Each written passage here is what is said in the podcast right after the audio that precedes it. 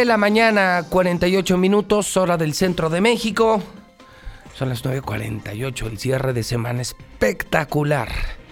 En una semana espectacular, con cuatro periodistas muy distintos. Eso sí, con un mismo objetivo. Decir la verdad. Palestro, siempre con su roja bebida. Anda, Pepe, buenos días. ¿Cómo estás? A toda la tropa. Toda la tropa. Pues si nomás somos cuatro. Ah, ¿te Y los cuatro a- que nos escuchan. Y los cuatro que nos escuchan. ¿Tú a quién le vas en el fútbol, eh? Su jefe. Le voy a las Chivas Rayadas del A Guadalajara. la Chivarra. Ah, Pero en este momento mi ánimo Está con Morelia, con el Necaxa. con el Necaxa. Estoy con Ah. los de casa. Oh, bueno. Van a perder, ¿eh? Me gustaría que ganara Necaxa y América. Aunque voy a las Chivas, me gustaría que Oh. jugara en la América. No, bueno, pues va ganando Monterrey, va ganando Morelia. Creo que la brújula te anda fallando, hermano. Andas crudo, ¿verdad? Eh, no, ando navideño. ¿Navideño? Oye, ¿qué pasa? Yo entré y un moño caído en esa puerta, un Santa Claus ahí volteado. Aquí no se ve el espíritu navideño. Sí, claro. Mira, ahí está Santa Claus atrás de ti. Acá hay un ¿Y arbolito otro? muy bonito. Sí, un árbol en la entrada. No, no, no, no. no. Pero sabes que el edificio es muy minimalista, como que es demasiado limpio. Tenemos nuestra posada, las hacemos en todo, hidrocálido, aguas, Star TV, cada empresa tiene su posada y reina el espíritu de solidaridad, de hermandad, todo, hermano, como en todas las empresas. Luego ya en enero, pues se nos, se nos pasa. ¿no? Re- recuerda lo de la posada. Recuerdo lo de la posada que quería ser un príncipe. No, ya definimos qué vas a hacer. Ah, no voy de... No, No, yo, no yo no quería ir de príncipe, yo quería... Te dije que quería ir Ajá. arriba de Martín. No, no, no. Te dije que me dejaras llevar un burro. No, ya Y dije que no, no es pastora, es la esposa. Por eso, pero te dije que quería, yo dije, La- te estaba sí, de sí, pastor. Y yo dije, invítame, voy de pastor, me he visto Pastorcito. de pastorcito arriba de un burrito, yo lo consigo. Y le pongo al burrito, lo bautizamos como Martín. Y no, te indignaste que porque te iba a regañar el menonita. No, no, bueno, no. déjame vestirme de menonita. Y llevo galletas de miel. Y quesos. No, te va. Mira, vamos a definir esto. Sí, Hace un año te entregué una carta sí. y no la surtiste. Porque ya no me hablaste. Y en la semana pasada quedamos Que Ahora, nos ibas a entregar una que nos carta ibas a entregar una carta quien. que no, No. nos has entregado. No, les va a tocar poner las donas. Porque padrinos hay muchos. Te tocó llevarla. Que si las donas. Sí. Donas cubiertas de chocolate. A ver, ¿y si yo, encima y- con lunetas. y si yo pongo la carne y tú las salsas? No, no, no. Eso no. No eso no va a ocurrir. No. No. Es experto, ya es experto. Dale. Nah, este es más callejero que yo. Es en serio, o sea, ¿no me vas a dejar ir de pastor? O sea, si, a ver, No. si yo llego de pastor en un burro, ¿no me vas a dejar entrar? No te vamos a dejar entrar. Ah, no me dejas entrar. No, vamos a poner una fotografía tuya y de un burro. Sí, pues de ¿Y mal- cómo te verías tú con un burro? Y ese señor, si entra aquí, no, si llega aquí, no lo dejen pasar, por favor. ¿El burro? Al burro, Martín, aquí. Al, bu- al burro y a Pepe. A los dos. En todo caso, irías como de Grinch. De Grinch, Sí. Bueno. En todo caso. en todo caso. ¿Lo de las donas va en serio o no? Lo de las donas va en serio. Es ¿Quieres que- de las de Krispy Kreme o quieres...? No, no, no, no, no, no, no. Vamos a apoyar a los panaderos locales. Ah, bueno, mi querido Norberto Hermosillo de la Navidad que debe hacer unas donas muy buenas. Sí. Cubiertas de chocolate. Con Nada más, y dame la lista, dame la cantidad y... Pues es un y- churro largo, pero sí. Con gusto. Te hablan, Carlitos. No, no, no, no. ¿Qué tan largo? Fíjate cómo te la pasó a ti, ¿eh? Sí. No la mastiqué, ¿Qué pasó? no. Ya me está, mira, me está estar bureando. ¿Qué, ¿Qué me pasaste? Eh, de acá. El Grinch. El Grinch Morales. ¿Cuándo va a ser? Jueves 19 de diciembre. Jueves 19, tiempazo. Jueves 19, entonces los tres aportaríamos las donas. Ahora, También Carlos. Sí. sí, claro. A ver, nada, nada más di- di- dinos, para, para que no, no vayamos a quedar mal. Hay que llevarlas, mandas por ellas, ¿cómo le hacemos? ¿Y Eh. cuántas serían más o menos? 100 donas cada uno. Sí, no, que Bien. ya está. Pero ¿y qué hacemos? ¿En dónde? ¿Qué hora? Ah, no, yo voy con el panadero. Son aquí vecinos tuyos, hasta te escuchan, que es lo peor. Bueno, tú, Todo el mundo me escucha. tú Pues, mándalas a hacer y Mándalas a hacer. Ahorita más, a- a mí ahorita nos dice de cómo y ¿Cuánto ahorita te los entrego de una vez. Sí, las donas del señor Morales, las donas del ingeniero Franco y las donas de Carlitos Gutiérrez. Que ahorita ando con- de chayote, ando bien. No, traigo ¿Cómo? más que tú. Puro, no, no, sobrado de chayote. Neta, ¿eh? Sí, no sabes, Martín, cuánto me ha mandado. Andas de agricultor levantando Sí, cosecha. 50 millones dice, ¿no? Que me pagaba por año, ¿no? No. 65. 65 millones por año. Es información Bueno, confidencial. En, en su primer informe de gobierno, Dijo- destinó dijo una 50 parte de 50 millones. Sí, ¿no? ya me dedicó el primer informe. Fíjate qué pendejo en su primer informe y hablando de mí. Bueno, no sé si sea eso, pero lo que sí, lo dijo, lo Pero- dijo y ahí sí, está. dijo, ah, yo sí. pienso que era más. Dijo 50 millones. Era no, más. bueno, yo no te voy a decir cuánto gano, hermano. No, pues de pendejo. Era Ni más. por transparencia. No, no. Por transparencia está Aquí no clasificada la información. Aquí no aplica. No, además aquí no no soy aplica. servidor público. Claro. No, pero en, en la transparencia del gobierno del Estado de cuánto destinaban en, para los medios de comunicación está clasificada la información. Sí. El sexenio pasado, sí. La de Pues Carlos. La de La de Carlos Razón de la Torre. que- sí, sí, Ah, es- pues tú ráscale. No, ¿para Pues qué? sí. ¿Yo qué necesidad? O sea, Mejor las donas, va. no somos amigos. Sí, ya. Mejor las donas, ¿no? Tú te están diciendo a ti, palestro, no a mí. Y mejor las dones. Don Rodolfo Franco, de La Verdad del Centro. ¿Cómo estás, Rodolfo? Bien, José Luis, eh, buenos días a ti, a todo tu auditorio, Carlos Gutiérrez y a Mario César, César Macías Zúñiga. Carlitos Gutiérrez, ¿Qué tal? Noticen también presente en la mexicana. Las plataformas digitales más exitosas están en la mexicana. No cualquier, no cualquier pendejo viene aquí. No, yo gracias. con la chiquilla de los del montón no me junto. Carlitos Gutiérrez, buen día. ¿Qué tal? Muy buenos días, Pepe. Buenos días a todos, a tu auditorio. Por cierto, muy amplio. Digo, es algo que yo ya sabía. Pero fíjate que el viernes pasado este, tomé un, un automóvil de las plataformas estas digitales. Y este. De las y que van a entonces, pagar impuesto. de las que ya van a pagar impuestos. Y este ya recibí una llamada y empecé a atender mi llamada y colgué y volteé y lo primero que me dice, oiga, usted está en la mesa de la verdad con Pepe Morales. Y yo me quedé sorprendido, dijo, pues, digo, Bájese. ¿cómo, cómo, ¿cómo lo sabe, verdad? Bájese, bájese de aquí. no, Te Lo llama- mamá, mandó un mensaje, mamá. El taxista es sospechoso. No, no. Y aparece el día siguiente. no, hasta eso no. No, y me sorprendió, le dije que sí, que solamente participaba aquí los viernes. Me dice, fíjese que no me la pierdo. La verdad es que Nadie es se la muy- pierde, es impresionante. Todo, todo mundo me habla de la mesa de la verdad. Por cierto, un saludo que nos está escuchando el señor Arturo, que maneja un Volkswagen Vento. Él ya sabe quién es. Vento el luego, ¿no? Suberiano. ¿Cómo se llama? Es, es de Didi, de hecho. Didi. Es Arturo, el señor Arturo, así Don nada más Arturo. aparece en la plataforma. Sí. Bueno, señores, pues. ¿Cómo vieron la semana? ¿Todo bien quién? A ver, ¿qué palestro tú qué? No vas a hablar de Gloria Trevi. Ya sé que hoy. Todos sabemos que viene hoy Gloria Trevi. ¿Vas a ir? No. ¿Por qué? Fíjate que yo no soy fan. No, tengo. O sea, no soy seguidor de Gloria Trevi. Hay un par de rolas que me gustan. Sobre todo la última etapa de Gloria Trevi. La primera me parecía siempre como muy corriente, muy nefasta. Es una gran cantante. Creo que la entrada eh, es buena. O sea, parece que se recuperó sin ser el fenómeno de taquilla, ¿no? Tú y yo lo sabemos. Este. Pues no. ¿Tú, sí- tú sí vas a ir? Sí, Sí. sí, sí voy a ir. Vas. Ahorita su canción fenómeno, la de Ábranse perras. Ah, caray. No, es un, es un y la Sí. tribu. Sí, sí. Es la de. ¿Es el himno de la América? Haz de copas que sí, parece. Sí, parece el himno de la América. Lo que pasa es que a Gloria Trevi la sigue mucho el sector o la comunidad gay. la comunidad gay, muchísimo. Aquello va a estar hoy inundado, ¿no? De gay, sí. Y de americanistas. mujeres. sí. Impresionante. Pero bueno, fuera de eso, este, ¿tenemos algún mensaje de. de ¿Cómo? Rodolfo, de. De Palacio de ¿Del Gobierno. Palacio? ¿Algún mensaje de Martín? Ya que no me dejaste ¿Alguna bautizar un aviso? burro y llevarlo. ¿Tú ¿Algún, puedes, algún tú aviso? bautizarlo. Ah, oye, tu gobierno tampoco te llevó a Silicon Valley. Fue un viaje express. Un viaje express a No, no Silicon fui. Valley. No, no. No, ya que voy allá. No, nomás Estoy pregunto. ocupado aquí haciendo algunas cosas. Tú sí trabajas. No, así que tú digas que, que- que cómo trabajo yo, la verdad. No, Pepe. ¿No? Fíjate que hoy, hace un momento subió Martín Orozco a su perfil de Facebook, hablando del gobernador, eh, está haciendo una, dos fotografías, está haciendo una inspección, una revisión, una visita de avance de obra al paso de nivel que se está construyendo el segundo anillo poniente con la cruce con la avenida Quesada Limón.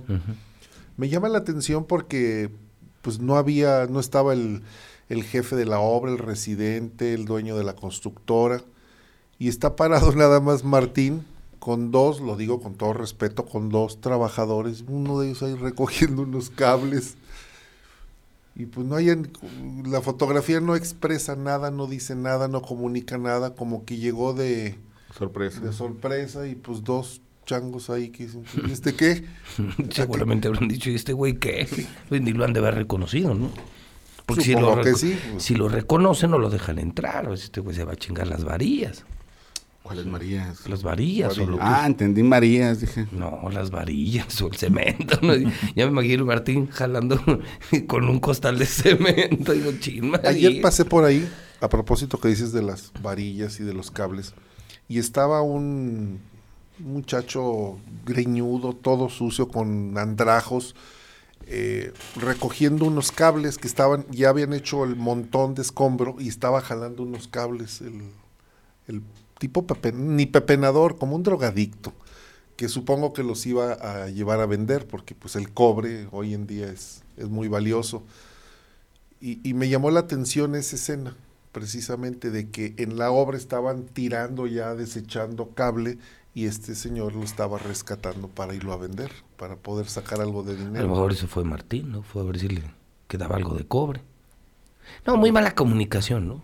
Sí, eh, esa es a lo que, lo, que, quiero llegar. O sea, Qué mal esa fotografía. Oye, el video de Silicon Valley. Para entender el mundo de la innovación, de verdad necesitas años de estudio. Y cuando ves el video de Martín, te das cuenta que no sabe nada ni de tecnología ni de innovación. No tiene ni la menor idea de dónde estaba parado. Es lo que había prometido Lorena, ¿no? Era una propuesta. Sí, sí, pero es un tema, hermano, muy complejo. ¿eh? Yo seis meses en una universidad estudié solo Silicon Valley, seis meses.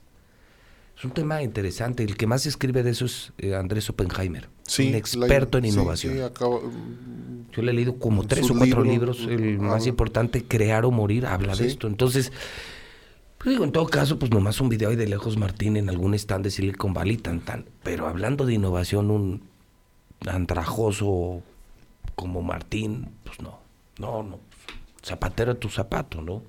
Hay cosas de las que yo no podría hablar. A mí me, me hablas de ingeniería, eh, en lo que Rodolfo es experto, y mejor me callo la boca. No es mi tema. Pero ese sí es mi tema. Y entonces el otro güey hablando de innovación, pues ese güey quedó en el Atari, es lo que jugaban ahí en Zacatecas. o sea, para él la innovación es jugar Atari o Pac-Man. Está bien pendejo. Fíjate que, fíjate que ahorita que hablamos de comunicación, eh, me da la impresión, por, bueno, a, juzgar por lo que se ve, que el, el área de comunicación de gobierno del Estado produce y genera mensajes desde la perspectiva del emisor y no desde la perspectiva del receptor. Ellos todavía no, no encuentran eh, la fórmula para generar mensajes desde un punto de vista de, este, de percepción. O sea, ellos no han entendido todavía que el tema es la percepción.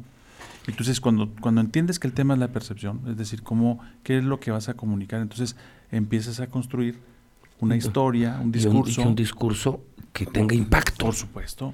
Bueno, ayer en redes apareció en el lugar 24. La evaluación digital de Martín lo llevó al lugar 24. Y en el último lugar, Claudia Sheinbaum. Es la más odiada en redes sociales, la morenista. Y de los más odiados de México, Martín Orozco. ¿En redes sociales? En redes sociales se llama Evaluación Digital del País, lugar número 24. En una plataforma que ya tiene. Ahorita les paso la, la copia, aquí la tengo. Evaluación Digital salió lugar número 24. La Shenbaum en las benditas redes sociales, no, pues le hacen pedazos. Que se están revirtiendo para los propios morenistas. Se les está volteando su bendita red. Poco a poco. Sí, poco a poco. Por, poco, a poco. Por cierto, ayer Quique La Torre dio una cátedra muy interesante en, una, en un espacio que se llama Endemos Coworking. Son unos chavos muy, muy innovadores, la verdad, muy disruptivos. Y él hacía un planteamiento muy interesante de verdad digo mm, este mucho que aprender no de todos hay que tener mucha humildad para aprender pero no hubiera estado nada mal que alguien de gobierno del estado hubiera estado en esa plática bueno, para que Quique sí es un estratega. O sea, si te das cuenta, Quique no es periodista. No. No, Quique es un estratega y siempre eh, piensa discurso desde la perspectiva del receptor, cómo causar impacto. Tere Jiménez, en mi opinión, ha hecho un gran trabajo, para mí es una gran presidenta, creo que tiene el reto de hacer cosas mucho mejores en estos dos años, siendo honesto, pero en buena medida su popularidad se la debe también. Bueno, ella es muy vendible, es un producto que se vende fácil, es amable, es buena gente, es muy y humana, auténtica, ¿no? muy auténtica. ¿La vieron pero- haciendo que, este, chiladas? no, es una chulada, la verdad, y es real, es real. Yo, yo- yo conozco a su familia, Sí. conozco a don Ramón, yo creo que ¿Cuándo- ustedes también. eso tan A- enchiladas? a- hace, hace ocho días este, eh, sa- sacan un video donde se mete ahí, al- están en la calle con la gente. Y te, y aseguro que, y te aseguro que lo sabe No, Y se No, ve a ver. auténtica. A ver, Pues es genuina. a es genuina. sí. es, es muy hábil, pues. Pero Quique sí le ha ayudado mucho. Quique ha sabido vender eso. Cosa que, por ejemplo, adolece Manuela Pendini. Manuela Pendini fue un gran periodista. Yo lo he Es dicho que es público. diferente, lo hemos dicho, Ese no es güey, lo mismo ese ser güey- borracho ese güey que la- cantinero. Exacto, ese Claro. güey se metía y la verdad es que le Investigaba. investigaba bien. Yo le vi sus primeros tiros de Newsweek, que los hacía con Miguel Ángel Jaime y me cae que el producto era bueno. Les tocó en el momento en el que la lectura eh, impresa ya no estaba funcionando Y la levantaron. Y la levantaron.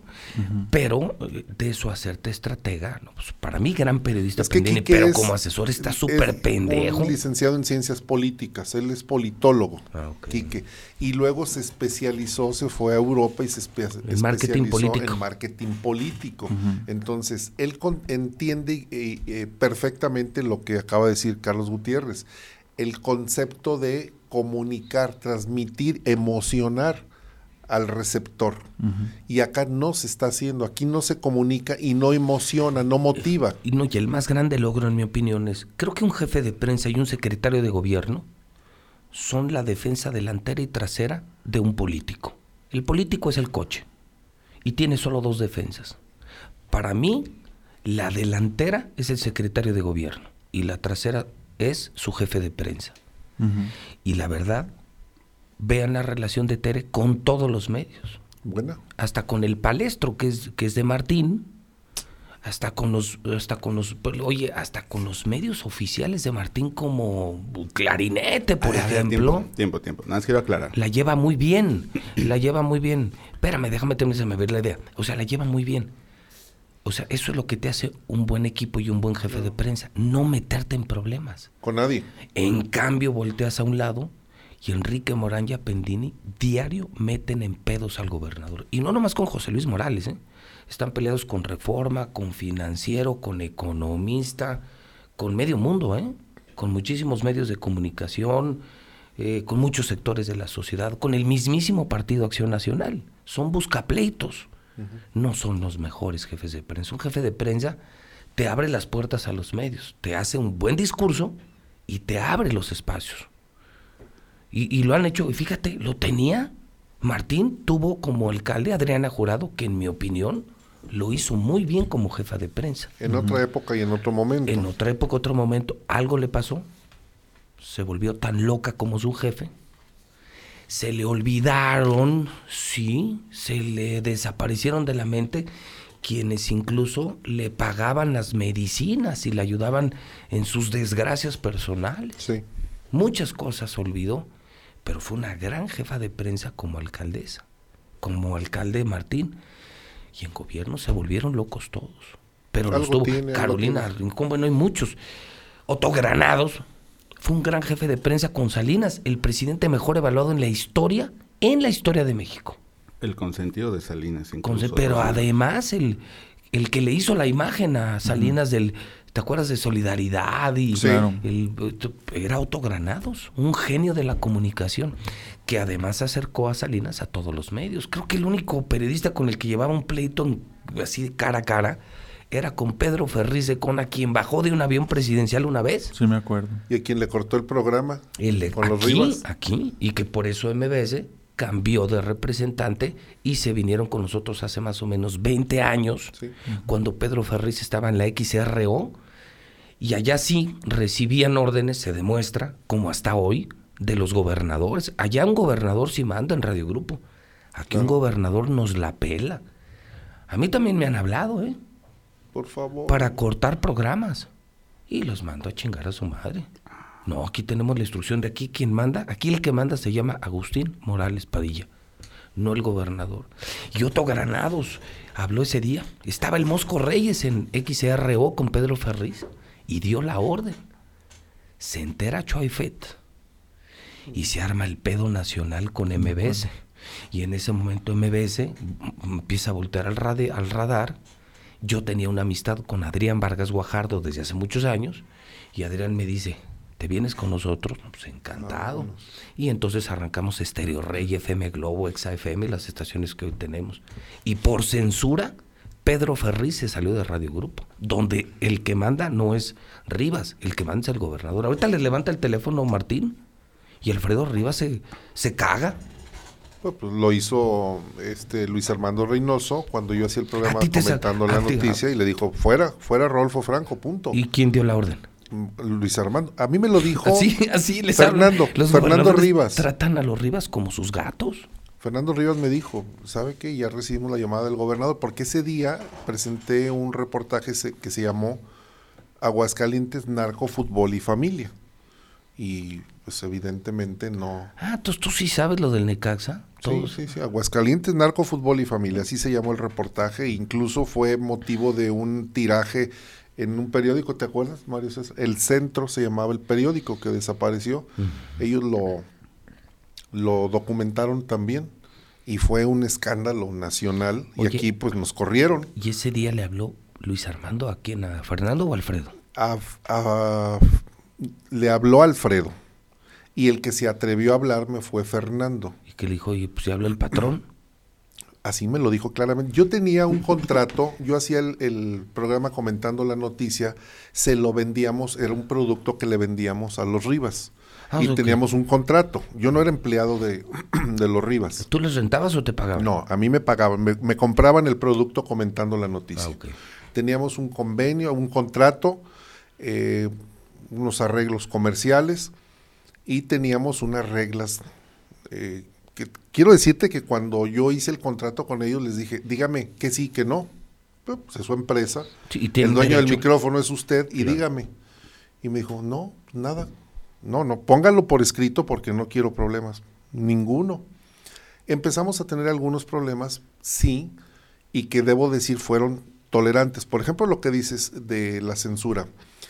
En la campaña del 2006, cuando entrevistamos a Felipe Calderón, a López Obrador, sea, a los candidatos, y, y me dijeron, bueno, le hablaron a Mari, que, era, eh, que, que es la productora, le dice, a López Obrador no lo entrevisten. ¿Por qué? Por órdenes presidenciales. Así, no lo entrevisten. ¿Sabes qué hicimos? Lo entrevistamos porque hicimos valer el contrato que teníamos. Aquí no hay ninguna línea de censura establecida. Por lo tanto, nosotros sí, en nuestro espacio, sí lo vamos a entrevistar. Tómala. ¿Y si la pasaste? Claro, por supuesto, por supuesto. Y llegó ahora el- los Rivas estaban en la ventana, como aquí, haciéndome señas y como dice el peje, con todo respeto, pero aquí está el papelito. O sea, usted me dijo que aquí no había censura y por lo tanto tuvimos una serie de fricciones por eh, algunas personas. Eh, por ejemplo, un día fue Carlos Lozano a entrevista y me 20 minutos antes yo estaba en una oficina de ahí de la, de la estación, me marca a la línea telefónica, a la extensión y me dice el ingeniero Rivas, a ese borracho no, no lo queremos aquí. ¿Cómo? Así le dijeron. A ese borracho no lo queremos aquí. Alfredo, Alfredo Rivas, no quería refiriéndose de Carlos Lozano. de Carlos Lozano. A ese borracho no lo queremos aquí. Voy a su oficina porque dije, estamos a punto de entrar. Dijo, no, no, no, ese no. Nos debe, no ha pagado, porque Carlos Lozano, si recuerdan, había sido presidente del PRI. Sí, y les debía. Y el PRI les debía, el PRI, Sí. no Carlos Lozano. Digo, señor, pero pues es que los arreglos comerciales de su empresa con el partido no es tema del, del personaje, o sea, nada tiene que ver. Y contra toda su eh, reticencia a que no saliera al aire, sí salió al aire. El Beto Viveros llegó ahí a cantármela de que si yo entrevistaba porque se sentía el dueño de la estación. Dije, no, señor, yo contigo no hablo, yo hablo, como dicen, no voy a hablar con los con los animales, voy a hablar con el dueño del circo. Sí, con los gatos, ¿para qué? ¿Para qué? Y entró Carlos Lozano, se sentía muy incómodo, pero al final me dijo, oye, gracias que, pues que hiciste valer tu, tu, contrato. Y como ese te puedo platicar de varios, de, de, eh, Gabriel Arellano también. También. También dijeron, no, porque debe. Nada más que Gabriel era muy inteligente, luego se subió, platicó con ellos y, y, dijo, a ver, pues cuánto debo, hazme un descuento y de una vez. Del PRI, del PRI, aclarando, del PRI, no de ellos. Pero quiero decirte lo que hizo el Alberto Viveros. Le, como no pudieron contrarrestar a Carlos Lozano, porque sí salió la entrevista, al día siguiente en el espacio, porque antecedía a mi programa, él en el noticiario, se pone a leer una carta, un comunicado de la empresa diciendo que el PRI, que Carlos Lozano, que pasaran a pagar. Y luego él se saca su propio comunicado y dice, y aprovecho para decirle al, al a Carlos Lozano, no era gobernador todavía, a Carlos Lozano, que también pase a pagarle a la revista Hola, que tiene adeudos con nosotros. O sea, se la aventó. Carlos Lozano no podía ver a Alberto Viveros. ¿No? Y no, no, no, por supuesto. Y eso le valió que lo tumbara como candidato o como aspirante a candidato a presidente municipal. Un día estaba yo en un desayuno con una con Se el puso doctor el chisme, ¿verdad? está toda madre. Tráete, unos, tráete unos tequilas palestra, está toda Es madre. bien, es como yo estoy aquí, mira, es ponche. O Estábamos Estamos desayunando. escuchando al ingeniero Franco en su terapia. Está muy bueno. Es una catarsis. una catarsis. En, en un desayuno, Mari Martínez, el doctor Ismael yo, llegó Alberto Viveros, ya como aspirante a candidato a presidente O municipal. sea, ya político. No, no, ya- él ya se había preparado, había ido, había ido al CIDE, había mandado a hacer con este Infante de Alba un proyecto, porque él no iba a sacar la línea verde, iba a Era- sacar la era- línea era- arcoíris. Como Lord Forward, ¿no? Ándale, más Así, o menos. chaparrito, chiquito, así. Como, di- ¿Cómo dicen que no hay enano que no se sienta... Son muy acomplejados, ¿no? Los chaparritos y resentidos, ¿no? Pero dicen que no hay enano que no se sienta superior o como que... A ver, ustedes dos, ustedes dos, no Pero- nos metan a Carlos. No, A en serio, estamos pero-. No, yo no me acuerdo de esa frase, pero digo, si no colaboraría con Sí, mucho gusto. pero si hay no, algo no. de que dicen de los de los enanos tienen o sea, son acomplejados. La estatura es en serio, psicológicamente sí, sí, les pega la estatura. Bueno, hay una historia de Bon- Napoleón Bonaparte, pero creo que no es el tema. No, Pero él lo medía al revés. Sí. Del- del- Ah, del cielo, Del- del cielo. de la a- cabeza al, al cielo, cielo. Al cielo. se miden a las Ah, personas. entonces ahí Alberto. Ingeniero, ni- continúa después de la interrupción del señor. Discúlpeme. Discúlpeme, Estamos todos bien interesados, güey. A ver, luego. Estábamos desayunando y llegó Alberto Vivero, saluda y se pone a platicar con el doctor Landín, ignorándome. Eh, o sea, O sea, ni buenos días a ti. no, no, no, saludó muy a fuerza porque no tenía otra opción y empezó a presumir de su proyecto político. Yo le hice un comentario y se lo, se lo hice eh, con mucho reconocimiento al trabajo que ha, que ha hecho, digo, porque finalmente es una figura y porque ya se estaba preparando y tiene su mérito. Le digo, eh, Beto, a mí me parece que lo que tú debes, a donde tú debes de apuntarles a una diputación y sin problema la vas a ganar. la presidencia municipal, desde mi punto de vista, es muy anticipado Mucho. para tu proyecto. Era Mu- mucho collar para el perro. el- la, la, la vara estaba muy alta para que la brincara, en, pocos, en pocas palabras. Sin voltearme a ver y, y respondiéndole al... Me respondió, pero volteando a ver al doctor Landini dándome casi la espalda. Dice, tengo capital político para eso y más. Es decir, Ah, para la presidencia municipal y más. Bueno, se fue incluso el comentario tanto del doctor Landín como de Mari, dijo, ¿qué le hizo, ingeniero? ¿A quién? Le dije, a, Vive- a Viveros, dice, lo ignoró, le dije, me importa un bledo, digo, pues, em, simple y sencillamente le externé mi opinión, que es- yo siempre he sido como mi apellido, Franco, punto. Creo que no es el momento.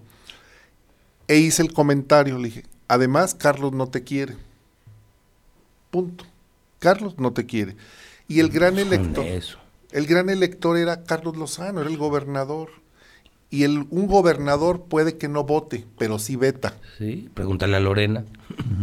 Entonces, cuando llegan las propuestas a Palacio, No, pues.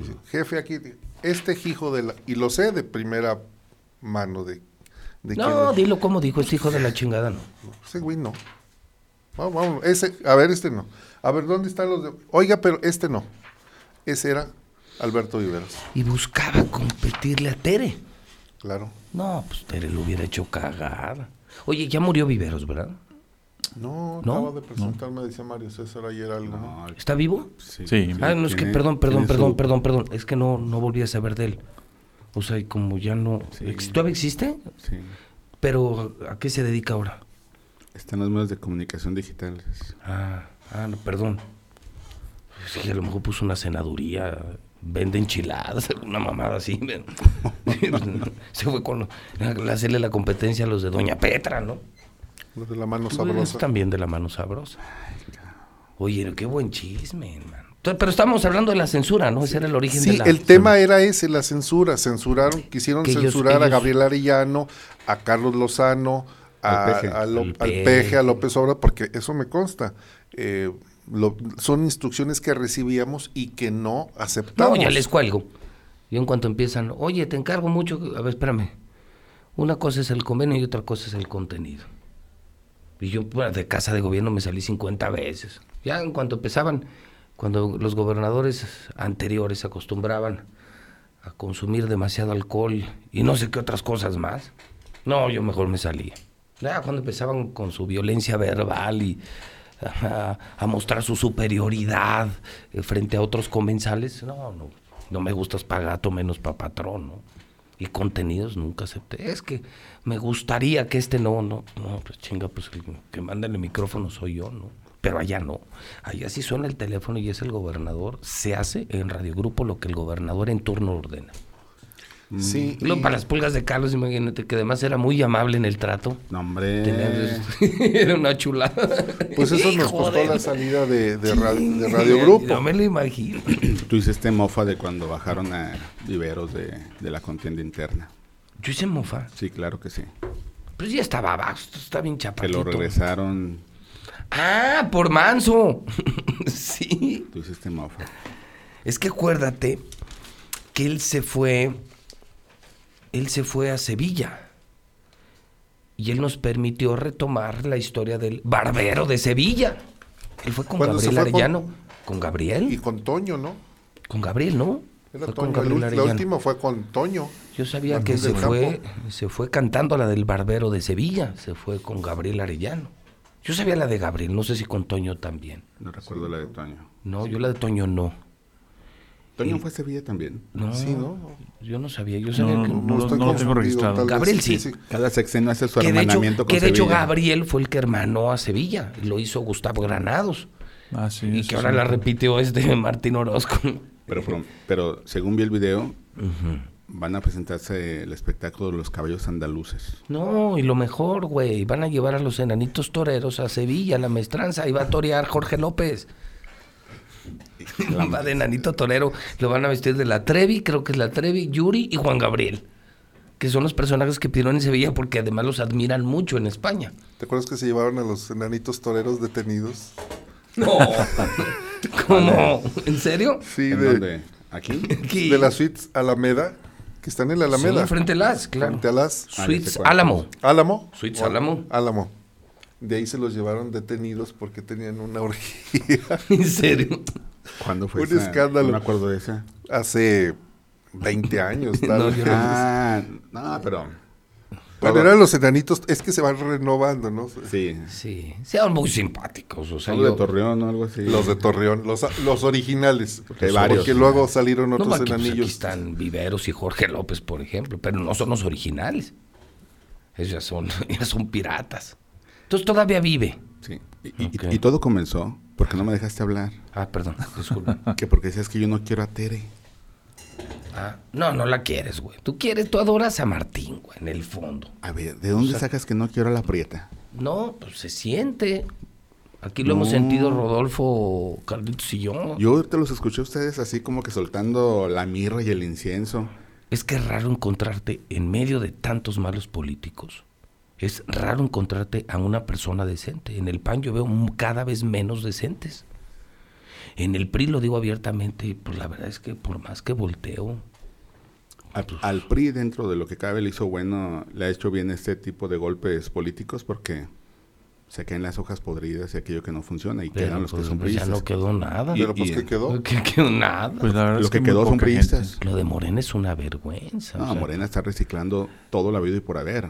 Ahora ya vienen redes sociales progresistas. ¿no? Ayer mandó un boletín de prensa Mañana tiene Ávila. ¿no? el- A ver, a ver, cuenta ese chisme, a ver. No, Este, pero que se- que se Pero a ver, de- a ver, entonces A tú ver. quieres, yo digo que tú no quieres a Tere. Yo digo y lo, y lo, lo- siento. Y, lo sostienes. y lo no, no, lo siento, de con, amigo. yo con María tengo una amistad que no data de este siglo, data del siglo pasado incluso. Ah, chingo, de otra vida o qué. No, desde cuando ella llegó a Aguascalientes a estudiar a la universidad. Ajá. O sea, yo la conocí antes de que tuviera poder. Y, y acordamos que cuando, porque mucha gente le decía del PAN, oye, ¿por qué te juntas con este? Contigo. Conmigo. ¿Cómo? O sea, en el PAN te menospreciaban por, no, o sea, le advertían que yo era ah, muy crítico y, y yo señalaba en aquel tiempo, pues yo trabajaba en Página 24 Tribuna Libre y me tocó ver cada cosa del PAN. Que, no, hombre, pues ahí está. el. No eras tú, era la marca. No, no, yo también era yo, pues. ¿y qué te veían como cochambroso o qué? No, es que, digo, hacia distancia, yo porque te quiero, pero pareces como el de Coloco, güey. Pues que estoy prieto. No, pero es que como, no te, ya Y- y cuando... aunque me mira, bañe Ya todo, te he no visto lo- bañado y ya das el gatazo, pero, pero así como llegas aquí en sudadera bien crudote. No, no, crudote, no, no siempre. No, los de Omega decían, oiga, pues yo creo que está le coloco afuera, o no será Martín. No, este no es Martín. No, cuídate de los que traen corbata y roban, esos son más cabrones. Los de cuello pues, blanco. Mira, yo no traigo corbata. No, a ver, entonces en el PAN no te querían. No. Y, le, dec- y le decían a Tere, no te juntes con el palestro. En No, serio. no, en aquel tiempo me decían Mario. Mario. Y Tere los mandaba a la jodida. Pero Te- decía, no, te- yo, le, yo más bien decía, cuídate de ellos. Los que han pisado la cárcel son ellos. Tere los que tienen derecha, denuncia ¿eh? por corrupción son ellos. A los que les han encontrado moches y cochupos son a ellos. Y nunca te retiró el habla. Nunca. Y acordamos que yo iba a ser un crítico, porque cuando yo sea gobernante, dije, no, va a ser tu peor crítico. Ah, hijo. Claro. A los Bueno, amigos se eso les es habla. que- Con Yo las coincido con verdades Broso- para no herirlos con las mentiras. eso es Yo coincido con Broso, el político se le revisa, no se le aplaude. Sí, o sea, en temas Que una cosa es tu amistad y otra es lo- el convenio y una muy distinta lo que hagas como periodista. Sí. Sí, yo estoy de acuerdo. Ahora, de que ha hecho cosas buenas y de que ha hecho, de que ha dejado de hacer cosas también. Sí, era lo que yo decía. Creo que tiene unas enormes Y miles de personas nos pueden decir que cada mes el recibo de Veolia les llega más caro. Sí. Y con el redondeo. Sí, Ahí a redondear nos de Veola también. Sí, ¿En serio? sí, sí, sí. Hijo de- sí la aplican. Peor que el Oxxo. Peor que el Oxxo. No, no, no. Hicimos un reportaje hace 3, 4 meses y son millones de pesos al año. De puro Los que- redondeo. de El recibo les llega y el agua no. Y- y Sí, es un reto importante. Yo creo que la estética urbana y el tema de los baches. Tercer anillo, le preguntaron al No, tercer anillo, dijo, no, esto es de municipios, los municipios. Creo que hay mucho por hacer. Bueno, aclarado el punto, no la odias. Pero luego, ¿a qué más ibas después? ¿Qué decías después? De, de que sí le ha fallado al gobierno el saber vender sus obras. Ha hecho más gobierno del Estado que municipio en cuanto a obras, ¿eh? Pero no han sabido venderlas. Pues nomás te enteras tú, hermano. Y Bueno, oye, ¿por qué no te vas? Nueve, nueve- nueve veces más presupuesto que el municipio, ¿no? También. Sí, claro, tiene.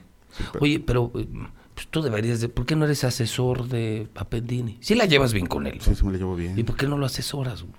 ¿De gratis? Ah, no, yo de gratis no. No, espérate. No, de gratis no. No. ¿Y no te ha que- ofrecido nunca que lo asesores? No, ¿No? no, no. Y Yo tampoco. Ya parece que... Hay maneras de vender las cosas. A mí me dijeron el otro día que va a regresar Adriana Jurado. ¿Es cierto o no? Pues nunca se ha ido. ¿Mandé? Nunca se ha ido. No, ¿verdad? No. Ella está muy a gusto con lo de Espina, de la casa del Sí, adolescente. pues no hace nada y cobra. Tiene sus proyectos con los chavitos. Por eso, pero pues... Pero me dijeron que, o sea, de facto regresaría al cargo, o sea que, No que creo el que... gobierno... Pues es que ahorita están en pleno reacomodo de gabinete, ¿no? De hecho, el día 15 hay otros movimientos. Me estaban comentando que Pedro Armendáriz va a CEDRAE ¿Se acuerdan de Pedro Hernández? Fue Sí, diputado, diputado federal, y expresidente panista, municipal. amigo de, de Martín y además de este aficionados a, a los caballos y a las charreadas Sí, y demás. sí, se van a Eh, las no, no está mal, digo, no está, eh, es decir, eh, me, lo, me, lo, me lo pasa una persona muy confiable y además es muy creíble. A ver, Vamos ¿cuál es a ver más, eso. sabes? ¿Cuál es más? No, pues tal, por concretar los que ya anunciaron, ¿no? Sale eh. Jaime González. A Ociel Guerrero le dio un cuello. Ah, sí, ese estuvo. ¿A quién? Auxiel, Auxiel El abogado Ociel Guerrero. Era el Y- subsecretario, ¿no? ¿Y ese- Sí. Ese que no, yo ni lo conozco. No, era, era bueno. ¿Sí? Es bueno como abogado. Ociel Guerrero es muy bueno. ¿Y lo, laboral. lo sacaron? Lo sacaron. ¿A quién Y más? ya se regresó a su. Jaime. González. Creo que Chuy Santana también ya le van a dar cuello, ¿no? Me mandó un mensaje Jaime Jaime, sí, ¿qué te dijo? cuando platicamos aquí. De él. Dijo, vas a ver, cabrón. Pero en cotorreo, en buen Ah, plan. sí. Dijo, A mí, "No, fíjate, yo lo defendí y tú lo estabas chingando. No, no, yo nomás porque dije que era primo de Arturo. Le dije, y eso que no revelé que le vas a la América, desgraciado. Si no, olvídate. A mí me dijeron que él se iba en el lugar de Chuy Santana, ¿no? Jaime González. Puede ser. Pero no es, creo. es lo que se comentó en, en el círculo de la comentocracia. El porco vietnamita. Qué grosero eres. Pues eh, no han dicho nada de ni de él ni de Appendini. Appendini, más bien tú lo comentas, yo también lo escuché, Sí. pero, pero ¿no? vamos como rumor, ¿no? Nada Y más. Jorge Toques, alguien. las- Ah, bueno, lo de Jorge Toques lo publicó uno de los medios oficiales, este, el clarinete. Que entonces dije, sí tiene credibilidad porque proviene de primera mano. sí. O sea, si alguien publica lo que el gobernador quiere que se sepa, pues el de clarinete, hecho, pues, de hay- seguro se va a saber. Hay varios en el gabinete que incluso ellos creían que iba a salir en el primer paquete Y de no. cambios. Y no, entonces lo que están haciendo, están esperando, la verdad, ¿no? Y luego el otro güey de vacaciones, pues, no sabes ni para cuándo, ¿no? Sí, fíjate. Cuando no aparece en Marruecos, aparece en España, en Se Sevilla supone que este día Silicon Valley. 15, el día 15 se vienen, se dan los cambios. Pero fíjate anunciados. que en realidad, si, te si se fijan bien, perdón, si se fijan bien, Cobran el aguinaldo en van. realidad lo único que está haciendo el gobernador No, es los que en ponen uno- Roques, es los, el mismo. los cambia de un lugar a otro, yo pero digo, ¿cuál cambios en el gabinete No, no, hay. cambios no hay, son en roques. Exactamente, entonces va a ser lo mismo, pues en los próximos tres años va a ser más de lo mismo, porque pues son los mismos colaboradores, ahora nada más con diferente Sí. cachucha. Fíjate que yo comentaba Coincido. precisamente con una persona sobre esto y le decía, porque él sostenía que estaba muy bien, que fulano para tal lado, y le digo, mira, yo te lo voy a plantear así de simple. Suponte que tú eres el jefe de la obra, tú eres el residente, y tienes un yesero, carpintero, un plomero, un electricista, y pones al electricista de yesero, al yesero de azulejero, No, al pues, ca- o sea, ¿qué, va, ¿qué va a resultar? Son, son plurifuncionales. Sí, o sea, estamos regresando a la época del viejo PRI, donde lo mismo lo ponían a un- una persona en, de la dirección de la CFE que en la, en, que en agricultura, en la o sea, CEP. que en la CEP, o sea, la- hoy en día el, el- el desarrollo del, del trabajo requiere de tal capacidad en las habilidades que ya no es posible ser multichambas. No. Tenemos, ya estamos muy especializados. Y los gobiernos son eh, émulos también de la iniciativa privada. El desarrollo, la eficiencia tiene que estar en función a la habilidad, a la experiencia que tiene el funcionario. Porque no puede suceder como lo dijo el, el peje, bueno, eh, vengo a aprender. no, No, no, pues no, no, no vengo a aprender. O 10% es eh, experiencia y 90% honradez, tampoco. El funcionario tiene que ser capaz, honrado, honesto, eficiente, eficaz en el área en el que le toca conocer. Y no es lo mismo conocer de temas de salud que de educación o del campo, por ejemplo. Como tú dices, a mí me llevas al campo y yo no sabría no, ni qué hacer. No, no, no, no sé ni regar una planta. La, no, la verdad. El, el único campo que conoce Pepe es el campo de golf. El campo de golf. Y recuerdas que se lesionó. Sí, me caí. Aparte malo. Iba con el Sotoluco y con Silvetti, sí. por brincar una barda, lo dijiste. Dijiste- Una rama me recargué y ya con unos tequilas adentro. Pues, pues ya ves que uno es así, uno es así, ya saben. La osteoporosis, Pepe. Hablando de la eficiencia, Pepe, si me permites Sí, dar un dato Venga. que publicamos anoche. El, el reportaje se llama Aguascalientes, narcomenudeo, muchas averiguaciones, pocos consignados.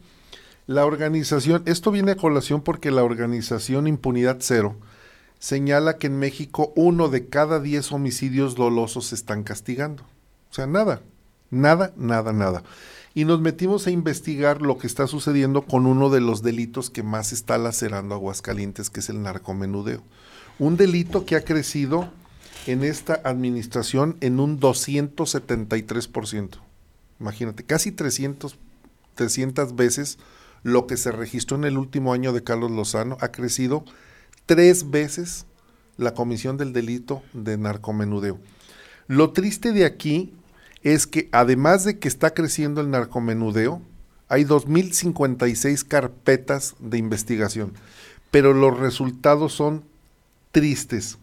Se detienen, hay muchas carpetas de investigación, se, se detienen pocas personas, pero solo el 38%, o sea, 4 de cada 10 se mandan ante un juez. Por cada carpeta de investigación que se abre, se detiene, de 10 carpetas se detienen a 5 personas. De 5 personas que se detienen, solo 3 se van ante un juez. Nos falta investigar en el, en el juzgado de esos 3 cuántos alcanzan una sentencia condenatoria. Esto lo que está hablando es de una ineficiencia total en, en los funcionarios que están procurando el combate al narcomenudeo. Está creciendo inexorablemente. No hay manera de frenar el narcomenudeo en Aguascalientes. Anoche me contaban que ahorita en la morgue, en el CEMEFO, De aquí de Aguascalientes. hay más de 20 cuerpos Sí. sin identificar. Hay ¿Y 20. sabes por qué no? Porque no hay reactivos. O sea, no hay químicos para identificarlos. Le- o sea, no hay lana en la fiscalía. Oye, pero si tenemos un equipo que nos donó Estados Unidos, ¿no? Un- Pues, la pues ahí último están. grito para el Ahí tema están. de genética, Ahorita ¿no? un apestadero, ahí hay cuerpos, más de 20, así como te acuerdas en los trailers de Guadalajara. Jalisco, de Guadalajara, se les está llenando Terrible. el CEMEFO, ya no caben los cuerpos en el CEMEFO, ya no caben literal, o sea, ya no caben. Terrible. A ver si no... No sé qué capacidad tengan, pero... no, pero que ya no caben, muchísimos. son muchísimos y no se identifican, pero no hay lana. Están los forenses sin trabajar porque les recortaron el presupuesto. Sí hay para lienzo charro, sí hay para darle más de 30 millones al Necaxa, pero no hay para cosas como esta. ¿Ve? Está la ineficiencia. Y 130 funcionarios Cobrando. despedidos, cor- Ah, despedidos, despedidos. corridos, movidos en 10 meses. Nada más. En 10 meses, a razón de 13 por mes. De la fiscalía. De la fiscalía, de la fiscalía. ¿Qué te, qué te habla de eso? O sea, el fiscal está preocupadísimo, pues limpiando la casa, porque tiene... eh, esto lo- Cochinero, ¿no? se puede presumir de que hay un cochinero, de que las personas que están ahí no son las adecuadas, que no están haciendo su trabajo. Vamos a dejarlo en incapaces, para no presumir de corruptos. 130 funciones. Imagínate que en tu empresa No, no, pues es una rotación altísima. Te sacan a ti primero. te sacan primero Sí, a ti claro. como director, dices, pues el, el- Tiene el- un alto costo la rotación de personal. Cuando rebasa niveles del 4 o 5% ya es delicada, ¿no? Pues aquí se ve que es... 130 funciones. Evidentemente esto se está reflejando en una ineficiencia en la procuración de la justicia. ¿Y qué está, qué está sucediendo? Que hay una impunidad. Los delincuentes saben que finalmente si llegan no alcanzan a integrar la carpeta, no, hay personal suficiente, no quieren comprometerse. Por eso los robos también siguen al alza. Nadie quiere ir a denunciar porque finalmente no hay un resultado tangible que digas, bueno, denuncié el robo de mi casa y no dan con los responsables, no recupero mis bienes, ¿para qué denuncio? Robaron a un amigo dos millones de pesos en artículos. Equipo de sonido, iluminación, audio. ¿Cuándo? El Auditorio Victoria, hace dos meses aprox. Auditorio Victoria que está ubicado frente a la Técnica 5. Sí, claro, sí, abajo del puente, sí, sí. Aquí Durante en las días. Américas y López Mateos. Durante tres días estuvieron sacando equipo. No manches. Les avisaron los de la preparatoria. Oigan, ¿son ustedes? No, no somos nosotros. Ubicaron a los ladrones. Hicieron la investigación. Estos son. Pues sí, pero pues no hay flagrancia. Presente la denuncia y luego investigamos. Y ubicaron a los ladrones. La misma gente tuvo que hacer su investigación. Qué mal. Y ya les, en- les entregaron, estos son, mira, aquí están cámaras, aquí está, son ellos. Les encontraron equipo de robado. Dice, no, pues vamos a investigar. Le hace la chamba a la fiscalía y ni así se ponen las pilas. Por eso hay impunidad. Y andan los rateros libres. Pues, como dice el ranchero, díceselo. Ya sabes a quién. No, pues, te cuéntaselo. Tenemos una denuncia. Cuéntaselo a ya sabes quién, Mario. No, no, no pasa nada. Yo sé que no va a pasar nada. Si es que te lo encuentras, porque de Tú- si tú preguntas, hay denuncias que tienen hasta 8 o 9 años ahí durmiendo el sueño de los justos, empolvándose. Y lo primero que haces cuando vas a denunciar es que tratan de conciliar entre tú y el denunciado. Carlitos, ¿tú con qué quieres terminar? Pues mira, nada más comentarles que dentro del gremio de los abogados hay una preocupación porque Aguascalientes se michoacanice. Ajijo. Mira, estábamos comentando precisamente el relevo de de Ociel Ociel, Guerrero. Ociel Guerrero. Él era subsecretario para Asuntos Jurídicos del Gobierno del Estado. Entonces, en la semana eh, anunciaron la llegada de un señor que se llama Alfonso de la Paz Ramírez como nuevo subsecretario de Asuntos Jurídicos. Él viene de Michoacán, precisamente. ¡Qué Entonces, eh, hay aquí en Aguascalientes un lo que se le llama el, el Consejo de Abogados de Aguascalientes, que es en realidad un, como una especie de club que reúne pues, a todas las eh, barras y colegios y demás asociaciones. Y ellos hicieron un pronunciamiento muy puntual, fíjate, muy puntual y muy enérgico. Fíjate, ellos di- divulgan en sus redes sociales, dice, hablemos claro, dice, otra vez van a importar servidores públicos que el gobernador no reconoce que aquí en Aguascalientes sí hay muchos abogados muy capaces de sacar adelante temas legales del gobierno. Fíjate, dicen, señor gobernador, el gremio de los abogados lo respeta. Ahora usted respete a los profesionales del derecho en Aguascalientes. Entonces le reclaman. Y entonces, ¿Qué y, pasó ahí? ¿Qué pasó? eh, pues mm, ignoraron a los abogados en Aguascalientes, trajeron para el direct- como director de asuntos jurídicos, pues una persona de Michoacán. Es decir, porque sea de Michoacán y porque no sea de Aguascalientes, no es nada malo en realidad. Lo sí, que pero normalmente preocupa- tú importas lo que no produces o lo que no tienes, ¿no? Claro. Claro. Y ahora la preocupación de ellos es en dos sentidos. La primera es que pues, no se les reconoce de alguna manera el estatus y la capacidad que tienen los abogados en Aguascalientes.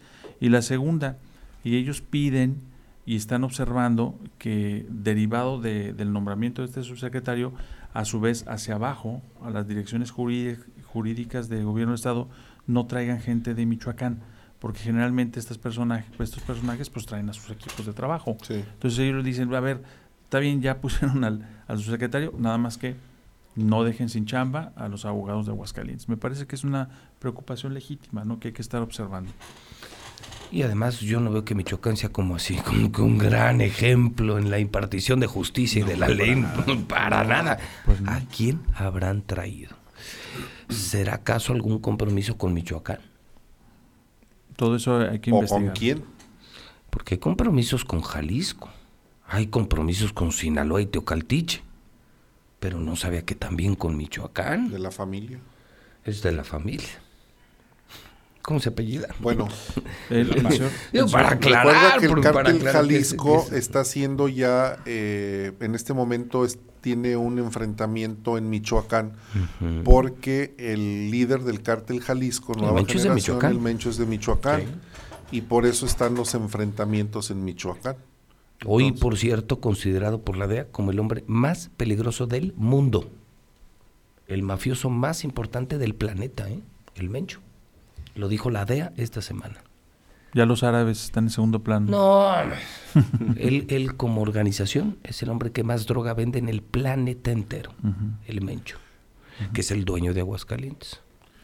Fíjate que el martes platicamos con Anabel Hernández, la Sí, periodista. sí, me di cuenta, sí, lo publicaste. Y- Interesante. ¿eh? Mm, reveló varios datos y hay uno con el que de entre los datos que dio mm, eh, me quedo con el que el gobierno de López Obrador tiene convenios con el hijo del Chapo Guzmán, con la hija del Chapo Guzmán, Ah, caray. sí, la guardería que, que se llama Niño Feliz en Culiacán la tiene contratada el gobierno federal para darle asistencia a los niños. Es una guardería que le contrató el Seguro Social. Entonces ella eh, concatena diferentes puntos. Dice, en realidad el este gobierno sigue teniendo las mismas relaciones que lo tuvieron los pasados gobiernos. Con que- el narcotráfico. con el narcotráfico. Así es, específicamente no con el Chapo, sino con el verdadero dueño de México, que es este ¿Quién, el azul o el mayo? el Mayo Zambada, Mayo. Ismael el Mayo Zambada. Dice, él es el jefe De de jefes. jefes. Punto. Ahora, él de- ella dice en la investigación que realizó, que fue financiada por la Universidad de Austin, en, de- en Texas, y una universidad de Italia, que es donde estuvo los últimos, el último año, año y medio, dice, el productor, el productor del 70% o el introductor del 70% de la droga en México, en el mundo es Ismael El Mayo Zambada. Él tiene el control. Por él pasan, todos los que venden tienen que pasar por él. Por el mayo. Él ya está en una Por cárcel de Estados Unidos, ¿verdad? No, El Mayo no, Mayo. no, no, hombre, el M1 El. Mayo está en la sierra. El Mayo fue entrevistado por Julio Scherer Ah, antes sí, de morir. es correcto, tiene razón. compadre del Chapo, y él dice, yo sí soy cero aparadores, cero medios. Yo ando a salto de mata en la sierra. Me dedico a lo mío, no secuestro, yo no asesino, yo me dedico a mandarles droga a los americanos, así lo dijo. El Mayo Zambada, que además físicamente es muy parecido al Chapo Guzmán. Sí, son muy parecidos. muy Se parecidos. Y que además ya viene Estados Unidos, ¿no? Ya ahora que hagan la declaratoria como grupos terroristas, este, sí. sí, Ahora la sí. Pues sí, ayer con- estuvo, ayer estuvo el, el fiscal, fiscal de Estados Unidos es. aquí. y no se ha dado a conocer en realidad el fondo del... México quiere contener esa, que además está muy bien. Eh, La verdad es que yo creo que nosotros sí debemos y podemos hacer las cosas. No necesitamos que vengan aquí. Eh, pero acabas de decir algo. El asunto es que podamos y que queramos, porque hoy una Sí. encuesta de Mitofsky dice que el 40% de los mexicanos aprobaría la presencia de gringos enfrentando a los narcos. ¿eh? Bueno, hay un dato La también muy historia, la importante. historia no nos ayuda, la historia no. nos ayuda. Los cárteles han ganado desde hace 50 ¿Se, años. ¿Se acuerdan después de lo de, de Culiacán aquí en la mesa? Bueno, yo, yo lo, lo recuerdo muy bien porque lo dije, ¿no? Es que lo que hizo de soltar al hijo del Chapo, como lo hizo, como sucedió, este, generó un terrible daño al país y era justamente eso. Yo les decía en esa mañana, de- en esta misma mesa, que entonces, ¿qué era lo que iba a venir? Pues iba a venir justamente Estados Unidos. Bueno, pues ya está. a- pero es una, es muestra de que no podemos. Es que Pero hay pero hay- como hay algo. terroristas. Antes de... Mm, Actuaron como terroristas. Es que es Sí. una... es este- es- es- eh, mira, Son eh, terroristas. Son terroristas. A ver, eh, el jueves platicamos con este uno de los integrantes de la familia Levarón. Primero, la historia que todos conocemos. Yo le preguntaba cómo están viviendo el duelo. Imagínate que matan No, Sí. a nueve, nueve integrantes de tu familia, niños. Ellos dicen, este presidente simple y sencillamente no quiere actuar. Así de simple, no quiere actuar. Sí ha estado el FBI, vi- fue a, a- a nuestra comunidad del FBI y también él confirma un dato que nosotros publicamos a dos días del 17 de octubre, el jueves 17 de octubre, cuando liberan a Ovidio. 33 días antes se había presentado la DEA, dos fiscales de Alabama y de, Luisiana, funcionarios del gobierno federal, y fueron a constatar laboratorios, la ubicación física de los laboratorios que tiene Ovidio, que está produciendo el fentanilo, que es la droga más peligrosa que tiene en este momento Estados Unidos.